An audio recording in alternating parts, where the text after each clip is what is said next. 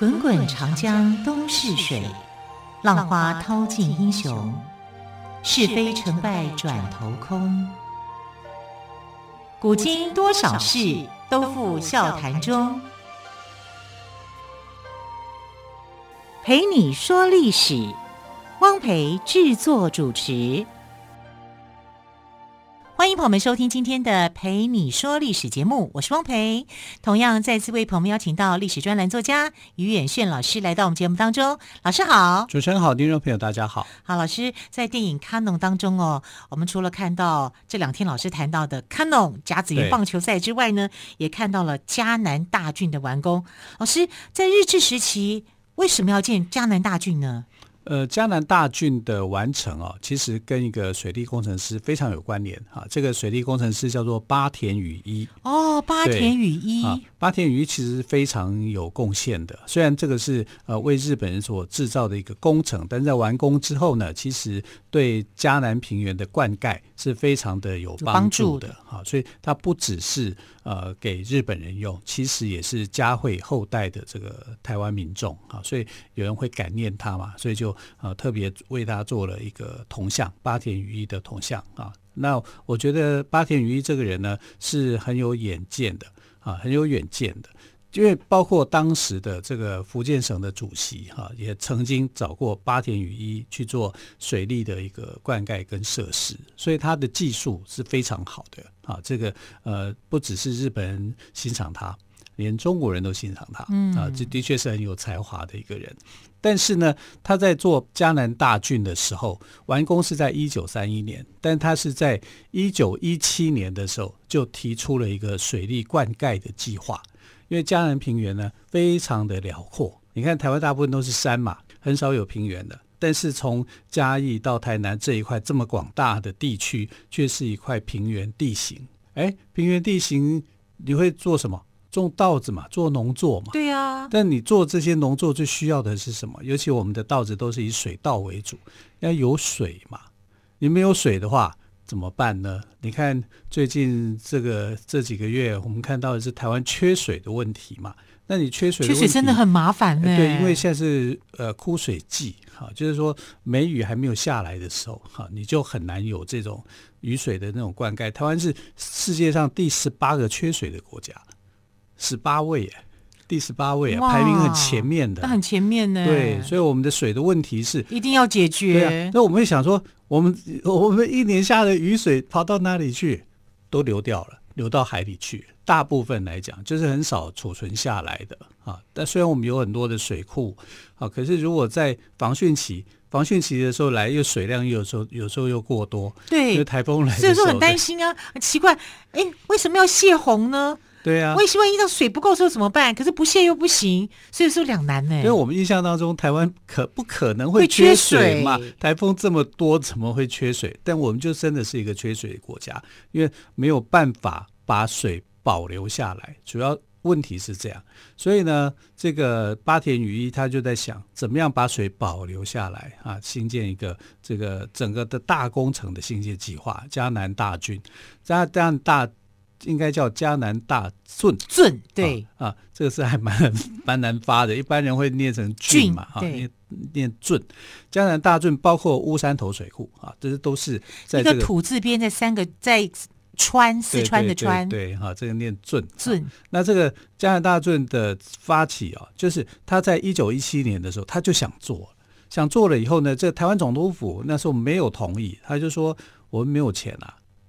我没有政府要打仗啊啊！因为那时候呃发生第一次世界大战嘛，这个期间那我们没有钱啊，没有钱那就搁着。结果在日本本土呢，就发生了一件事情，非常的重大，就是包括在日本日本的这个呃国内的重大事件来讲排得上名的。那这个事件就影响到加南大圳的这个兴建，这就轰动日本的米骚动事件。米骚动，对对，对，米怎么会骚动呢？因为米不是吃的吗？对，因为米造成的骚动啊。哦，因为米造成的骚动。啊、对，我们讲就是在一九一七年到在一九一四到一九一八这一段的期间呢，第一次世界大战的时候，大战期间你会怎么样？是缺粮吗？缺粮啊，啊，因为那难怪会米骚动啊，那没办法，因为其实到现在也是、啊、是民生啊，稻米是一个重要的战略物资，你知道战略物资哦，因为国家如果要打仗的话，第一个想到的是什么？你要有吃的东西，所以稻米的存量是很重要的啊。过去台湾地区哦，我们的那个呃稻米的自给率，自给自足的那个比例是百分之百，但现在是多少呢？百分之三十，哇，减少很多很多哎、欸。为什么？因为美国他们的那个粮食的供给率是百分之两百，更多，所以他们要卖出去，卖出去以后，他们就要求说其他的国家。你们的耕地要减少啊！你们要去做别的啊！不要那么多耕地啊！这个耕地呢，就可以去做工业用地呀、啊，做什么？所以我们现在我们从百分之百的自给率变成，美国人眼中只有自己的利益。对，没错啊！他要卖他们的这稻米给这些国家，包括台湾、嗯、啊！所以我们是逐年在降低我们的稻米的这供给率哈、啊，就是你的面积现在只剩下大概百分之三十左右。可能以后还会再往下降，但是呢，你又必须要有这种战备的存粮在，这就是日本米骚动的一个原因啊。因为在第一次世界大战的期间，因为战争的关系，你说战争如果开打，那些不良的米商他们会做的什么事情？囤积米嘛，我把米囤积起来以后，我再回头卖你，我可以卖得更好的价钱，这叫奸商嘛。对，奸商不分古今中外。都有，日本人更坏啊，所以他们就是这样子，就把米给囤积起来。因为本来日本就缺米，它是一个缺米的国家。台湾稻米的收获一年可以两货，对不对？也就一年收成两次就对了。对对对，那日本呢？一年一次。哇，那不是更缺米？所以才一次哎。对呀、啊，所以他，你知道他为什么要发动战争？他告诉人家一个理由，就是我粮食不足，所以我要去侵略别人的国家啊，我要。获取这个粮食，嗯，他们有一个想法就是这样啊。那你日本人，你缺粮，你去侵略别人国家，这很奇怪啊，是不是？你们可以透过国际合作的方式啊。可是那个时代的日本就没有这么那样想嘛，他就是不断的去侵略。好，那一九一七年、一八年那个时候呢，他看到这个苏联、俄罗斯啊，俄罗斯那时候发生革命，哈，就是第二被推翻了。然后就是呃，共产主义起来了，啊，变苏俄嘛，对吧？然后这个期间呢，他们就觉得有机可乘，他可以趁着俄国人在打仗的时候，他就出兵西伯利亚。那你出兵西伯利亚以后呢，那你打仗，那个粮食会不会涨起来？会不会缺米？会呀，这米商就开始囤积米了。米商一囤积米以后，那些日本老太太变成没有米可以买了。他们买不到米啊！这不用老太太，年轻妈妈也也也会担心吧？对呀、啊，对呀、啊，哎，这是整个社会人都会担心吧？这是妇女哦，好，就是柴米油盐酱醋茶，他们是家庭主妇，没饭可煮啊。那他们就是感受度就更高，对，那一定的，对哈，妈妈嘛都这样子啊，啊，所以他们就抗议哈。那时候在北路的这个富山县哈，就大概两百名的妇女就抗议，就说，然后本来一开始还算还温和一点。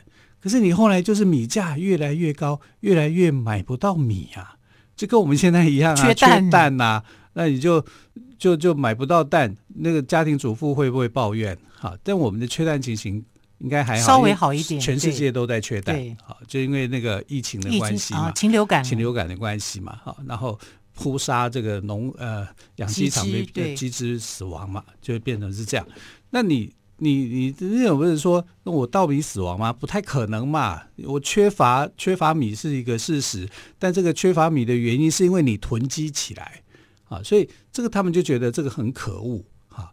这些日本婆婆妈妈啊，平常看起来都好像很温柔啊，温柔恭俭，对不对？可是他们一点都不让，不让对，因为不让呢，就开始他们就抗议。啊，一开始在投书媒体就抗议，就说：“哎，我从一个女工的角度来想，就是说我一家三口人，哈，这个一个月的薪水大概就是二十几块钱啊。那时候薪水都这么低，我们现在想到说，哎，怎么可能啊？二十几块？对，在一九一七一八年，他们的薪水就这么高而已，哈，大概是二十几块日元一个家庭的所得。他说，我扣掉房租，扣掉米。”我就没生活，我连菜钱都没有，我怎么生活？呢？对呀、啊。啊，怎么生活呢？对呀、啊，你政府要照顾民众啊，特别是民生的部分啊。我们以前不是有看过一个这个日本剧叫《阿信》？对，阿信就在讲米骚动的那个年代哦啊，所以他们就过得非常的辛苦。对，阿信过得非常的辛苦。对，为什么没有米嘛？买不到米嘛？米价不就囤积的这么高啊？我又买不到。那这些这个婆婆妈妈们，不是每个人都是阿信啊，他起来就抗议啊，就。跑到这个呃街头抗议去了，组织两百多人啊，就上街头。到时候就拿着锅铲就去了。对，就真的拿着锅铲去了。我没有武器，我有锅铲。对，然后老娘有铲子，怎么样？啊，对，就对付你们这些警察。因为警察没讲，你们怎么可以抗议？再叫我就打你，然后就开始。哎，他们真的打妇女吗？但但妇女也打他们啊，就就打成一团呐，嗯、对不对？这这叫做骚动啊。对，可是我跟你讲，这个骚动哦，不是只有一处，因为你这个骚动报道出去以后，这些妇女讲的，妇女会受不了啊。对啊，我的我我家这什么都没有啊，我扣掉了薪资，扣掉了买米的钱，我连个菜钱都没有，没有我怎么生活啊？所以他们就觉得自己是非常的卑微啊，所以就上来就抗议。啊，一开始啊，一小部分人，后来就越来越抗议，越来越多啊啊，甚至就怎么样？你政府不理我，对不对？那我就去抢米啊！你这些米商、米店，对，我就去抢米，所以他们就变成了从这个抗议变成了抢米，实际上这种抢夺的行为，那就跟警察就打成一团。嗯哼。哇，这样下真是一发不可收拾哦。好，那么到后续呢是如何评定呢？我们再请于远炫老师来告诉我们。我们先休息一下喽。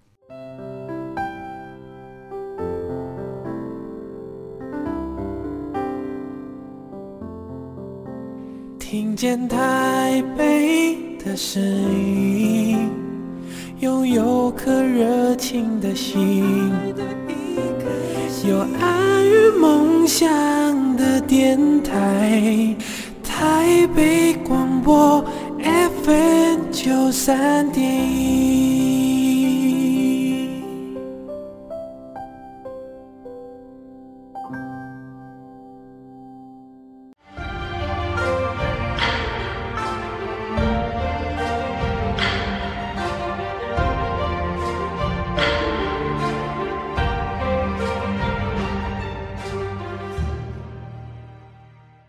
你说历史节目，我是汪培。今天特别来宾，历史专栏作家于远炫老师要跟我们谈日本米骚动跟八田雨衣的故事哦。那么，老师，你刚刚有谈到哦，因为日本缺粮的关系，家庭主妇都站出来了。对呀、啊，婆婆妈妈站起来。对，这在一九一八年七月的时候发生的事情。因为这个日本呢出兵西伯利亚啊，造成的这个米的价格呢就节节高涨。啊，他们几乎呢，除缴了房租啊，跟一点米价以外，就几乎什么都没有办法生活了，生活费都没有了。对，所以在北陆地区啊，北陆我们曾经去玩过嘛，哈，那地方是非常漂亮的，而且很，很乡村的一个地方，嗯嗯、空气非常好。对对对，那些妈妈们受不了，哈，两百多个人呢，就组成了这个抗议的阵容，啊，去抗议政府怎么可以这样子，让我们米贵成这个样子。对。当然，因为日本就说啊，我本来就缺米啊，啊，可是你你的现在的缺米进行的方式是因为你囤积啊，所以他们很生气啊，就抗议。婆婆妈妈站起来以后呢，这个政府一开始态度是不理的，不理，他就跟他们就直接吵了啊，直接吵怎么样？就去各个米店就去抢米了，因为你抢我们嘛，我们就我们也抢你啊，就造成了这个骚动的事件，很多的米店。都被抢，他们被他们被视为是这种无良商人。你要无印良品，可是你是无良商人，这样 啊，然后就去抢，就各个商店就去抢米，抢米以后，这警察就是我也不能够放纵你的行为啊，啊，就去取缔，一取缔就发生暴动，就打警察，警察也打他们，他们也打警察，就这样。而且我们这些大神也不是好惹的，对这个。婆婆妈妈的勇气真是令人敬佩，捍卫家园啊！婆婆妈妈，哎，可是你以为这个是一个地区的事情吗？不是，不可能。你这个地区缺米，别的地区也会缺米啊。是啊，别的地区的妈妈也要捍卫他们的家庭啊。是啊，就所有的妈妈都站起来了，所以所有的妈妈都站起来说，那时候就很可怕了。他们总共有三十八个城市起来，像造反一样，包括东京、名古屋、大阪，想到的这些出名的城市都有，婆婆妈妈都一样抗议，都去抢。这么一抢，抢多久？一个月。抢一个月啊！抢一个月啊！这政府就已经受不了了，受受到变成什么程度呢？派军队去镇压，镇压，因为他的这个被牵扯到的人呢、啊，人数有多少？你知道吗？有将近一千万人。你想想看，一千万的日本的婆婆妈妈，为了这个米啊，大家去抢米，去产生的这个纷争，警察没有办法管，还要派军队，这样才可以控制得下来。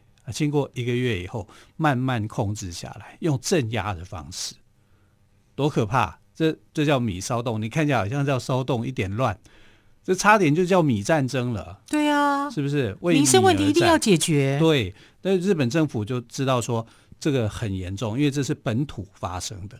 在台湾有没有发生？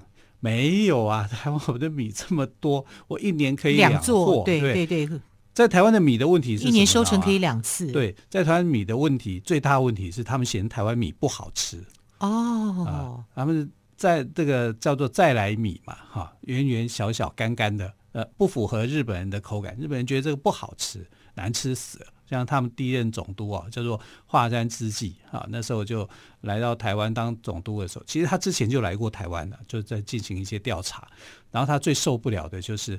呃，台湾的米啊、哦，米饭不好吃，热的时候干干的，冷的时候很难吃，他就嫌弃的要命，然后就要求这个要改良，台湾米要改良，就台湾米真的改良啊，台湾米的改良啊，不是台湾人去做的哈、啊，是啊，也是一个团队哈，那时候有一个农业博士叫做基永吉啊，基永吉在这个台中改良场就改良了呃这个台湾的稻米哈、啊，跟日本的稻米这种混种。就是做了一千多次的实验以后，哇，他好有耐心跟毅力哦。对，然后他在阳明山那边呢种出来蓬莱米，哇，所以蓬莱米那总督就满意了，满意啊，非常好吃啊，哎，那是贡品呐、啊，对啊，台湾人也吃不到啊。到对，蓬莱米啊，那个口感非常好，就是接近于日本的本土米啊，他们日本的米是很好吃的。像我们每次到日本都很爱吃日本的米，米饭、寿司米，怎么那么好吃？对，啊对啊，他们喜欢吃带一点黏，黏的，哦，所以寿司米是他们的很高的等级的米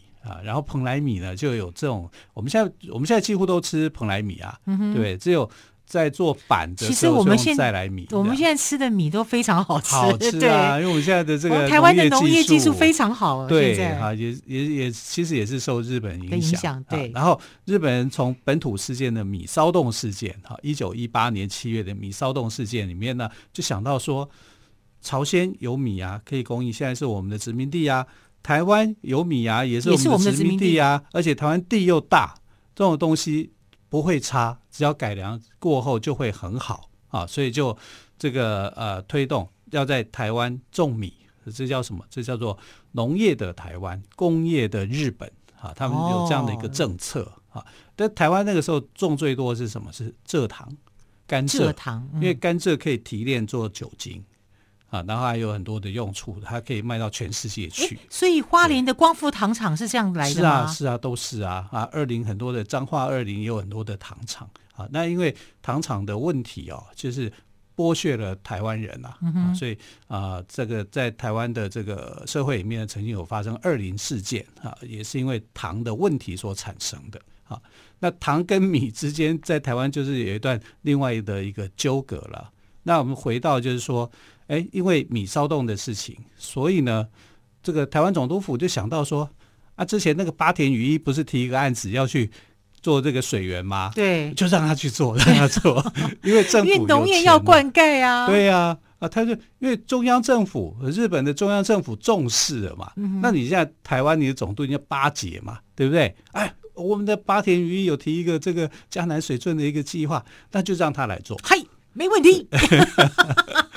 所以，但你要知道是八田羽一是先提这个计划，他那时候还没有米骚动事件还没有发生，他已经先提了这样的一个想法，他是为了要灌溉迦南迦南平原，所以呢，他这个人他的慈悲心跟悲悯心是很是很多的，他不是说我为了我的本国的利益，当然这符合他的本国的利益嘛，他是日本人嘛，嗯、但是他在做这个迦南水圳的时候呢，他是为迦南平原的上面的人，对，对，是为了这一块去做土地，对，所以他到。一九一八年就开始就恢复了，说啊，我给你预算，我让你去做哈。那八点一就开始啊，找了他的这个团队，在一九三一年的时候完成。这个完成的期间哦，是很难得的，因为如果照这个时程来做的话，他要需要在十年的时间，但是他减半啊，就到一九三一年完成。那他照理讲要到一九四一年才可以完成嘉南大圳的。但是他提前了十年，哇，这怎么做到的？好强哦！他去美国，去很多地方去完成考察，去学习新的技术，学习新的技术，把这个新的技术带进来，然后啊、呃，率领这些团队团队没日没夜的去做。而且这里面牺牲了很多台湾人跟日本人，因为要很多人一起来做。对呀、啊，你看我们开一个呃路都会死掉很多人，对不对？更何况是嘉南大圳哈，这个里面有很多的爆破，还有很多的这种工程是有危险性的，嗯、所以大概有一两百人哈，对这个事情而牺牲。八田与一在完成嘉南大圳的时候，就对这些人非常的感念，因为都是。呃，跟他的团队里面合作的嘛，哈，有台湾人，有日本人，还有原住民。日本人就说日本优先啊，排名上面啊，就算是死难者，他们要优先。就八田羽一说，哪有这种事情？人就是人，人对，就是就是我们不能够去分他是日本人、台湾人或是原住民。嗯对，他都是都是平等的，对，都是平等的，而且都是我们的团队。对对对，所以他那个时候他就就立了一个碑去做纪念。嗯，所以我觉得八田羽一这个人，他是真的是对台湾是有爱心的，而且有贡献。对，所以几年前八田羽一的那个铜像的头被割下来，我觉得是因为有很多台湾人就不理性，不了解这一段的历史，就认为说，哎呀，八田鱼只会为自己的日本人去着想。那当然是啊，可是。他的出发点来讲，他没有只想到日本人，他还想到的是台湾的民众，全全体的这个民众，所以他去做这件事情。嗯、这让我想起中横是有很多荣民弟兄哦，牺牲了自己的性命才完成的，真的是个很不简单的工程，非常的危险性非常高。那当然了，因为他们的四季很明显呐、啊，春夏秋冬嘛，啊，到冬天的时候，台湾比较温暖，台湾很温暖，气候比较适合，几乎都是一年如春嘛，啊，四季如春，四季如春，所以我们的稻米的收获五六月可以收获一次，十月十一月又可以收获一次，你看多好，我们是不缺米的一个国家，而且又好吃。你看日本人去研发的这个蓬莱米，哈，让我们的那个农作上面呢有很新的一个突破。虽然蓬莱米一开始的时候是贡品啊，日本天皇吃的，可是我们现在每个人都吃得到，对不对？所以这个东西就是隔着时代越往后走的时候，你就发现说，它不是只有嘉惠那个时代的特定的对象，我们都会受惠在这里面啊。所以呢，呃，八田与一啊，跟这个米骚动的东西呢，它有一些因果关系的关联在。啊！但是我们要肯定八田雨衣在江南大圳上面的一个贡献，水利上的一个贡献。是好，非常谢谢岳轩老师今天跟我们说日本米骚洞跟八田雨衣的故事。老师，谢谢喽，谢谢，谢谢亲爱的朋友，我们就明天再会，拜拜。